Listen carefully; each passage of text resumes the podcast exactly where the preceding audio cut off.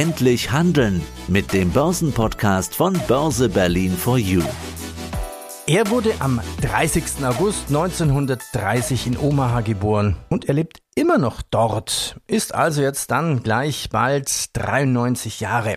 Laut Forbes ist er mit 82 Milliarden US-Dollar derzeit der viertreichste Mann der Welt, immer wieder auch mal der reichste. Unser Thema heute in diesem Börse Berlin for You Podcast, alles Wichtige zum Leben von Warren Buffett. Seine Leben, seine Strategie, seine Erfolge, sein Value Investing. Heute haben wir jemand eingeladen hier in diesem Podcast, der Jahr für Jahr zum großen Powwow nach Omaha fährt, um auf dieser Hauptversammlung von Berkshire Hathaway bzw. Warren Buffett zu erleben. Heiko, grüß dich.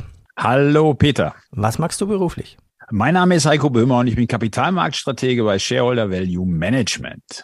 Was ist das genau? Das heißt, wir sind zum einen sind wir eine Fondsboutique in Frankfurt. Wir haben vier aktive Fondsmandate und einen ETF. Und ich bin unterwegs in Deutschland, Österreich und der Schweiz, erkläre unsere Strategie, aber auch, wie wir die Kapitalmärkte sehen und welche Produkte wir am Markt haben. Das heißt also, ich bin wirklich sowas wie der Außenminister, der unterwegs ist und uns und unser Geschehen einordnet. Ja, und meine Stimme kommt aus dem Börsenradiostudio. Mein Name ist Peter Heinrich. Das heißt, ihr dürft zur Hauptversammlung, weil ihr Aktien habt. Was kostet so eine Berkshire Hathaway Aktie? Ja, das Gute ist, es gibt die A und die B-Aktie. Und die A-Aktie kostet um die 400.000 Dollar. Durch die Splits, die es aber gegeben hat, die Aktiensplits, ist die B-Aktie immer kleiner geworden. Also über Jahre hinweg kostete die auch einige tausend Dollar. Dann wiederum ist aber Berkshire Hathaway in den S&P 500 aufgenommen worden und dann musste die nochmal gesplittet werden. Das heißt, man kann jetzt schon für rund 300 Dollar an der Hauptversammlung teilnehmen. Man kann sogar für weniger teilnehmen, denn für jede Aktie, die man im Depot hat oder als Aktiendepot-Inhaber mit Berkshire Hathaway bekommt man vier Eintrittskarten. Also man muss noch niemals die Aktie haben. Man muss nur einen Aktionär kennen, der vielleicht bereit ist, einem eine Eintrittskarte zu geben. Ach so. Ja. ja. da muss ich ja mit dir mal verhandeln, dass ich da mal mit darf. Es ist ja wirklich ein, ein Riesenevent. Aber fangen wir doch mal ganz von vorne an. Also zum ja. Einstieg. Warren Buffett wird ja oftmals als Orakel von Omaha bezeichnet. Kannst du uns klären, wie er eigentlich zu diesem Spitznamen gekommen ist? Ja, dieser Spitzname hat sich ergeben aus der wirklich lange zurückliegenden Historie und Vergangenheit. Man muss sich vorstellen, Omaha ist nicht der Nabel der Finanzwelt, wie wir alle wissen. Das ist dann doch eher New York und die Wall Street. Und er hat sich in Omaha zurückgezogen, muss man tatsächlich sagen. Er hat auch ganz früher mal an der Wall Street gearbeitet und hat da ganz in Ruhe seine Berkshire Hathaway, seine Beteiligungsgesellschaft seit 1965 aufbauen können. Und zu der Zeit hat er sich eigentlich überhaupt nicht geäußert, war total ruhig und war wirklich nur absoluten Insidern bekannt. Die Hauptversammlung wurde vielleicht mit 30, 40 oder mal 50 Leuten gemacht. Und über die Jahre hinweg, selbst in den 70ern bis in die 80er hinein, hat er sich eigentlich nur einmal im Jahr geäußert. Das war auf der Hauptversammlung. Ansonsten hat er keine Interviews gegeben. Und deshalb kam dieser Name Orakel von Omaha irgendwann, weil so ein Orakel taucht ja auch nur einmal irgendwie auf, sagt was und verschwindet dann wieder. Und der Name stimmt eigentlich heutzutage überhaupt nicht mehr, weil er sich in den letzten Jahren inflationär geäußert hat, muss man fast schon sagen. Also es gibt regelmäßig Interviews und Einschätzungen von ihm und das Ganze hat sich komplett verändert. Er ist eine Medienpersönlichkeit geworden und man hat, glaube ich, mittlerweile auch das Gefühl, dass er da richtig Spaß dran hat. Also eine Orakelflut sozusagen. Bleiben wir doch mal ja, beim Anfang, in den jungen Jahren. Also Warren hat ja schon sehr jung angefangen mit dem Investieren. Weißt du die ersten Geschäfte, was ihn geprägt hat? Und sein Lehrer ist ja Benjamin Graham. Es war ein richtiger Mentor für Buffett. Welchen Einfluss hatte Graham auf Buffetts Anlagestrategie? Ja, ich würde erst den ersten Teil der Frage beantworten, weil da müssen wir in die Schulzeit zurückgehen von Warren Buffett. Da hat er nämlich schon angefangen, sich um Geld und Geschäfte zu kümmern, anders als wir vielleicht. Er hat im Endeffekt, ja, was hat er gemacht? Er hat Sixpacks Coca-Cola gekauft. Die kosteten, ein Sixpack meines Wissens kostete damals 25 Cent und hat die dann für ein oder zwei Cent, meistens für einen Cent mehr weiterverkauft an seine Mitschüler. Da war er neun oder zehn Jahre alt. Also mit zwölf hatte er schon alle Bücher zum Thema Investieren der Stadtbibliothek in Omaha gelesen. Sein Vater war Broker übrigens und hinterher auch als Abgeordneter in Washington. Das heißt also, er war schon, ja, ein ungewöhnlicher Junge, möchte ich sagen. Er hat immer schon eine Brille getragen und war so ein bisschen der Außenseiter. So, so müssen wir uns das vorstellen. Heute gibt's dann so ein schönes Wort für Nerd. Das gab es damals noch nicht, aber er war im Endeffekt so eine Art Nerd im Bereich Finanzen. Wir reden jetzt, ne, wir müssen mir überlegen, welche Zeit wir reden. Wir reden von der ausgehenden Weltwirtschaftskrise in den USA. Also 30 geboren, Anfang 40er Jahre, Zweiter Weltkrieg, ist aktiv. Da fängt er sozusagen an, sich intensiv mit dem Thema Aktien finanzieren und Börse zu beschäftigen. Also, der hat jetzt 80 Jahre investieren hinter sich. Das ist schon mal irre. Jetzt Blick nach vorne in seine Studienzeit. Da hat er wiederum an der Columbia University dann bei Benjamin Graham studiert. Der hat natürlich einen riesen Einfluss auf ihn gehabt, weil Benjamin Graham mit seinen Büchern über das Value Investing eigentlich einen ganzen Zweig geprägt hat. Und basierend auf den klassischen Regeln des Value Investings von Benjamin Graham hat dann Warren Buffett im Laufe der Jahre seine eigene Strategie entwickelt. Also wir haben wirklich diesen Mentor, Benjamin Graham, aber eben auch die Weiterentwicklung natürlich, die er dann die Jahre lang gemacht hat. Also Benjamin Graham auf jeden Fall der Ausgangspunkt seiner Aktienstrategie, aber definitiv nicht das Ende. Also was ist so die Grundidee von Value Investing? Also Buffett setzt ja sehr stark auf den Wert eines Unternehmens. Genau. Wie definiert Buffett diesen Wert? Ja, also da gibt es dieses schöne Zitat, Price is what you pay, value is what you get. So, und es geht darum, den Wert eines Unternehmens zu bestimmen. An sich, das klassische Value Investing basiert darauf, ich bin in der Lage, einen fairen Wert eines Unternehmens zu berechnen zum jetzigen Zeitpunkt und eine Aktie im besten Fall mit einem Sicherheitsabschlag auf diesen inneren Wert zu kaufen. Das ist die sogenannte Margin of Safety. Also klassisch, das Buffett Investment wäre, ich habe eine Aktie, die ist einen Dollar quasi wert und die kostet nur 60 Cent. Das wäre ein super Investment. Dann habe ich einen Abschlag von 40 Prozent auf diesen inneren Wert. Tendenziell hat sich das in der Historie gezeigt und idealerweise ist das so, dass dann solche Aktien diese Unterbewertung aufholen und irgendwann ihren Fernwert erreichen oder sogar höher notieren und dann geht es darum, auch als Value Investor zu verkaufen. Das passt oft nicht mit dem zusammen, wie Buffett nach außen kommuniziert, weil er sehr, sehr viele Aktien eben dauerhaft hält. Also schaut vielleicht auf den fairen Wert beim Einstieg in das Unternehmen, hält es dann aber über weitere Jahrzehnte und verkauft es eben nicht, auch wenn dieser faire Wert erreicht ist. Also das schauen, ist so. Schauen, schauen dir diese Investitionen an. Ich meine, du nanntest vorhin Coca-Cola, die scheint er immer noch zu haben. Dann hat er Apple, Bank of America. Also Buffett hat viele Unternehmen drin, aber haben die eine Gemeinsamkeit bei all diesen Investitionen? Ja, eine Gemeinsamkeit sind mehrere Gemeinsamkeiten eigentlich. Also er hat da natürlich schon, wenn man jetzt wirklich auf ihn schaut und auf, auf seine Strategie, dann hat er natürlich da auf jeden Fall im Vergleich zu Graham was weiterentwickelt. Man kann eher sagen, es gibt so eine Checklist, die sich Buffett eigentlich nimmt, wenn es um Aktieninvestments geht und dann hakt er die ab. Und wichtig, es geht nicht immer nur da, also es können nicht alle Bedingungen erfüllt sein. Man kann sich seiner Wunschaktie quasi malen, aber die es am Markt gibt, die entspricht das vielleicht nur in Teilen. Und wenn wir jetzt die einzelnen Faktoren mal durchgehen, dann ist für ihn als wirklich ganz wichtig natürlich, das hat sich die letzten Jahrzehnte immer gezeigt, ein einfaches Geschäftsmodell. Die ganz komplizierten Geschäftsmodelle hat er wirklich immer gemieden. Mit einem ganz simplen, logischen Ansatz, wenn ich das Geschäftsmodell schon nicht verstehe, wie soll ich dann das Unternehmen bewerten und kaufen können? Und das ist eigentlich auch das, was Buffett über die Jahrzehnte ausgezeichnet hat, um das nochmal einzuschieben an der Stelle. Er hat ein sehr einfaches Denken und das kann jeder von ihm lernen. An sich sagt er, man braucht eigentlich nur ein paar herausragende Unternehmen in seinem Leben zu kaufen und dann warten. Und das ist halt blöd. Aber erfolgreiches Investieren ist, so hat er auch irgendwann mal gesagt, als würde man der Farbe beim Trocknen zuschauen. Aha, okay. Ich meine, einer seiner Anlagephilosophien ist ja, Buffett betont ja immer die Wichtigkeit von Geduld und Disziplin. Ja. Also Geduld kann ich mir vorstellen, aber was ist die Definition von Disziplin? Die Definition von Disziplin in seinem Sinne ist natürlich, wenn ich einmal eine Annahme getroffen habe, dass ich ein überragendes Unternehmen habe. Ich verstehe das Geschäftsmodell, die Daten gefallen mir und die Aktie fällt 25 Prozent. Dann gibt es ja zwei Möglichkeiten, damit umzugehen. Ich verfalle quasi in Hektik, Panik und sage, okay, ich verkaufe die Aktie. Ich bringe die Disziplin an den Tag einfach zu halten, weil ich weiß, dass das ein tolles Unternehmen ist. Oder ich bin sogar vielleicht ein bisschen mutiger und sage, Mensch, vor vier Wochen war dieses Unternehmen großartig. Ich habe es zu dem und dem Preis gekauft. Es hat sich grundsätzlich an diesem Unternehmen nichts verändert. Jetzt ist es 25 Prozent billiger, also kaufe ich nach. Also Disziplin heißt wirklich dem zu folgen, was man bei seiner eigenen Analyse von dem Unternehmen herausgefunden hat und dann auch wirklich dabei zu bleiben. Außer es verändern sich halt wirklich grundlegende Dinge bei einer Firma, dass man sagt, okay, da bricht ein Geschäftsmodell weg. Keine Ahnung. Es dürften jetzt beispielsweise in den USA keine zuckerhaltigen Erfrischungsgetränke mehr verkauft werden. Dann wäre Coca-Cola kein Investment mehr. Ja, alles klar. Lass uns noch mal bei dem Thema bleiben. Die Art, wer Unternehmen sieht. Also ich habe gehört, dass Buffetts Unternehmen eher ja das Geschäft und nicht als Aktie betrachtet. Was meint er damit genau? Man muss immer sehen, seiner Ansicht nach, dass man wirklich ein Unternehmen kauft und keine Aktie als solches. Eine Aktie, wenn man diesen Aktienansatz fährt, kann man auch für sich persönlich wieder ganz leicht nachvollziehen. Dann kaufe ich heute eine Aktie A und hoffe, dass die in Zeitraum X mehr wert ist. Ich setze einfach schlicht und einfach auf einen steigenden Kurs über einen gewissen Zeitraum.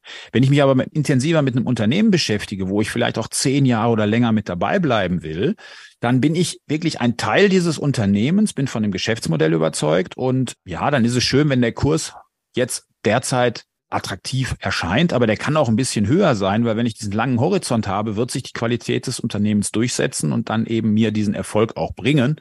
Und dann habe ich eben nicht diese kurzfristige Denke, eine Aktie von A, dass die von einfach steigt nur, sondern dass ich wirklich das Unternehmen kaufe und mich auch als Anteilseigner dieses Unternehmens verstehe. Und das versucht er wirklich immer rüberzubringen, auch in, bei diesen Hauptversammlungen, wenn er gefragt wird, wie man an Investieren nähert und wie man einfach mit Investieren beginnen soll, dass das ein ganz wichtiges, ja, dieses schöne neudeutsche Wort Mindset ist, was bei ihm reinpasst. Okay. Sprechen wir noch über seine Holdinggesellschaft. Berkshire Hathaway ist ja sein Aushängeschild. Den Namen haben wir schon fünfmal jetzt auch genannt. Was ist das Besondere an dieser Holding? Unterscheidet sich die von anderen oder ist es einfach ein, ein ganz normales Investmentvehikel? Nee, ist schon also ganz, eigentlich ganz anders als viele, viele, viele andere Firmen in diesem Bereich. Also, Berkshire Hathaway war eine leidende Textilfabrik in den 60er Jahren. Zu der Zeit suchte Warren Buffett er hat kurzfristig gedacht, er hätte ein super Investment gemacht, sagen wir es mal so. Gut, aber jetzt reden wir von der Textilindustrie in den USA in den 60er Jahren. Es war kein gutes Investment. Und dann bot sich sozusagen die Möglichkeit, mit dem Börsenmantel von Berkshire Hathaway das Beteiligungsgeschäft an die Börse zu bringen. Da musste man nicht extra ein neues Unternehmen gründen, sondern hat einfach den Mantel genommen von Berkshire Hathaway und hat da dann die ersten Beteiligungen reingepackt. Und er hat dann in den späten 60ern die ersten größeren Beteiligungen übernommen. Und das Interessante eigentlich an Berkshire Hathaway ist, bei der medialen Betrachtung des Unternehmens spielt fast nur der Investmentanteil in den Aktienpositionen eine Rolle. Aber Berkshire Hathaway ist deutlich mehr, nämlich wir haben über 70 operative Unternehmen, die dazugehören. Das heißt, ich habe wirklich einen ganz, ganz großen Teil von Unternehmen, die die amerikanische Wirtschaft sehr gut abbilden, die in diese Beteiligungsgesellschaft gehören. Und hinzu kommen dann eben die Aktienpositionen. Und das ist diese Mischung, die es eben ausmacht. Und so kauft man im Endeffekt ja eigentlich ein Gutteil der amerikanischen Wirtschaft, obwohl er auch ausländische Investments hat. Aber er ist kompletter Patriot und davon überzeugt, dass die USA das großartigste Land der Welt sind und auch weiter sein werden. Und deswegen never bet against America. So. Okay, also typisch Amerikaner. Okay, das kann man sich gut vorstellen. Ja, die Zukunft von Berkshire Hathaway, er wird ja auch nicht jünger, das ist klar. Gibt es Pläne für die Zukunft nach ihm? Also was passiert, wenn er stirbt? Das ist alles komplett geregelt. Da wird er natürlich auch jedes Jahr auf der Hauptversammlung nachgefragt. Das ist komplett jetzt schon eingestielt, natürlich bei jemandem, der 93 wird. Und es gibt natürlich schon zwei, die im Bereich Investment positioniert sind. Ted Combs und Todd Weschler. Das sind zwei, die auch in den letzten Jahren schon in Anführungsstrichen ein bisschen Spielgeld bekommen haben, um zu investieren. Also im Milliardenbereich waren die unterwegs. Und operativ ist das Unternehmen eben auch jetzt schon aufgestellt. Also wir haben einen, einen operativen Chef von Berkshire Hathaway und einen Chef fürs Versicherungsgeschäft. Und an sich ist eigentlich alles eingestielt. Das heißt, wenn Buffett nicht mehr sein sollte, ist von vornherein klar, in den nächsten, im nächsten Tag wird das von denen übernommen. Mhm. Und ist ja immer die Frage, bleibt es so, wie es ist?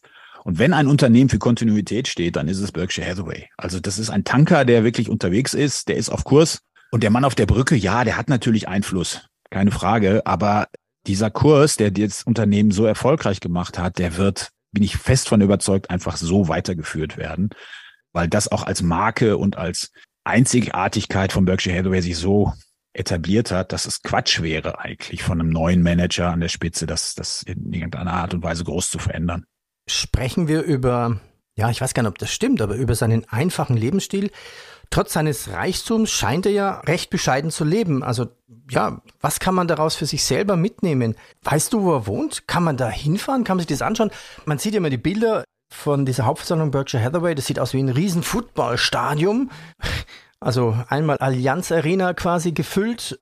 Dann stürmen alle diesen Ort Omaha oder wie? Ja, also erst zu seinem, also es ist keine, keine Football-Arena, das ist eine, eine Halle, aber das ist eine der größten, also wie, wie in Köln, ich, ich lebe in Köln in Deutschland, äh, die Lanxess Arena. Wir haben, glaube ich, da in der Arena in Omaha sind 18.000 Sitzplätze. So ungefähr ist das. Aber zu seinem Leben, ja, man kann das Haus von außen sich anschauen, wo er lebt. Das hat er Ende der 50er Jahre schon gekauft, aber mehrfach vergrößert. Falls jemand von euch mal nach Omaha kommt, es ist Farnham Road, Ecke 57. Straße. Farnham Road, Ecke 57. Straße. Und da wohnt er wirklich oder ist das nur noch? Ja, ja, ja, an dem Wochenende, man muss sich das so vorstellen, an dem Wochenende der Hauptversammlung werden dort mittlerweile Busse angekarrt. Tür auf, Reisegruppe raus, Foto vom Buffett-Haus, wieder in den Bus okay. rein und weiter.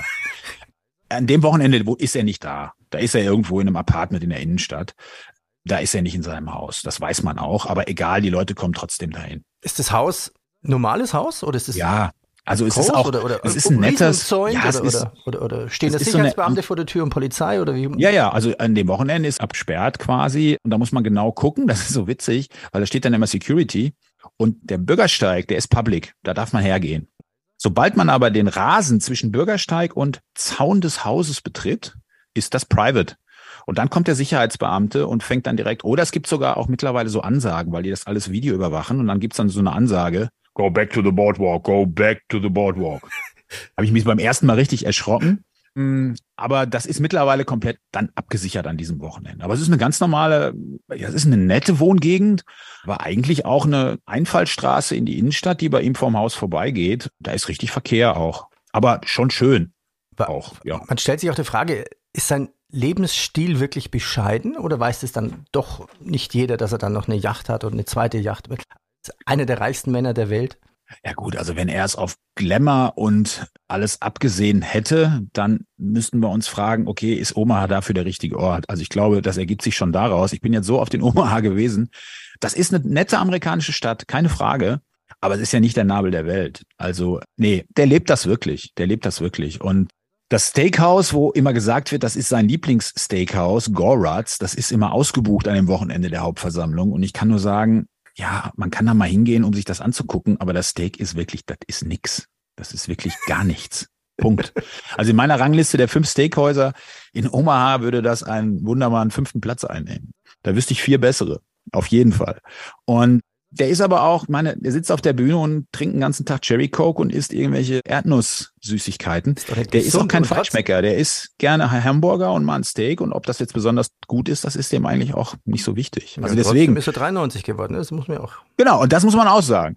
Also ist definitiv kein Gesundheitsapostel. Also man kann auch mit Hamburger, Cherry Coke, Erdnuss und ja, kann man 93 werden ohne Probleme und immer noch super messerscharfe, klare Analysen liefern und dabei noch Humor entwickeln. Also was will man eigentlich mehr?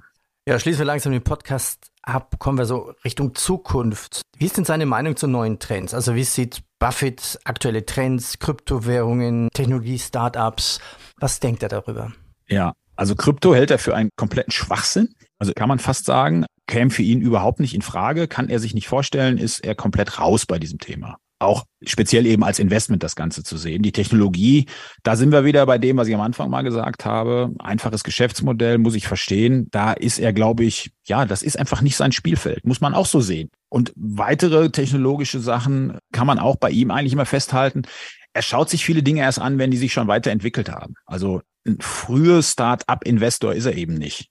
Die Unternehmen müssen Cashflow produzieren und wenn die halt keine Gewinne machen, kein Cashflow da ist, wenn das alles auf Wachstum ausgelegt ist und in die Zukunft gerichtet ist, das passt halt nicht zum Value Investing und zu Buffett und deswegen schaut er in dieser Art und Weise gar nicht.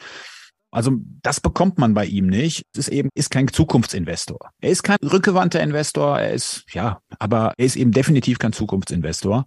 Und das ist aber auch das, was die Leute an ihm schätzen und auch an dem an der Berkshire Hathaway schätzen, dass das stabile, planbare Erträge liefert wo sich das eingesetzte Kapital vielleicht nicht in kürzester Zeit verdoppelt.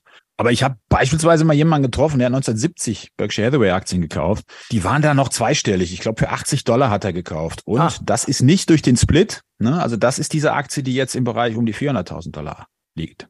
Ja, das okay. muss man einfach mal. Das ist so eine Daher kommt auch diese Legacy bei ihm, dass er wirklich über Jahrzehnte hinweg aus dem Investorengeld viele Menschen sehr reich gemacht hat, auch in Omaha übrigens.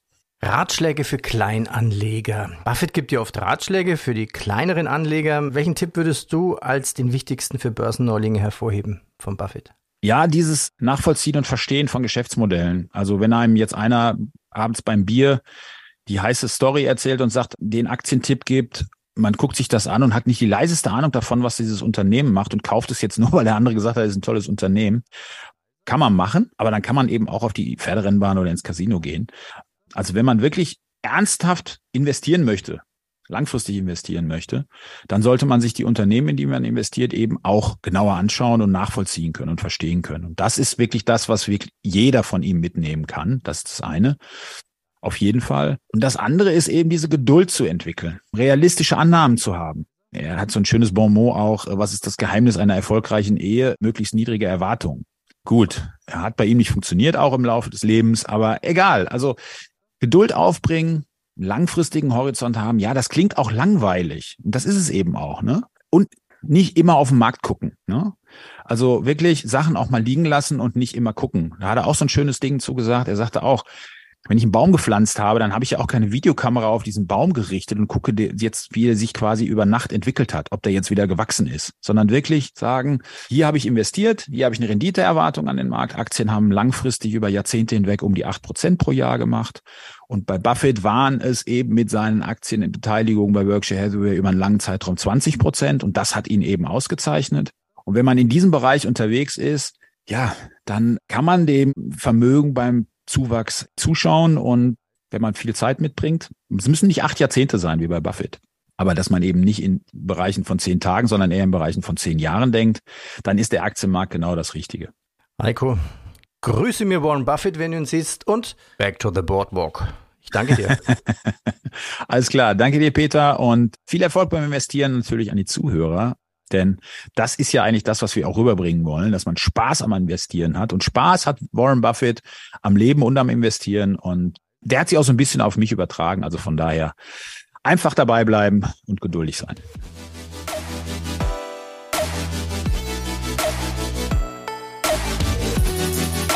Das war der Börse Berlin for You Podcast.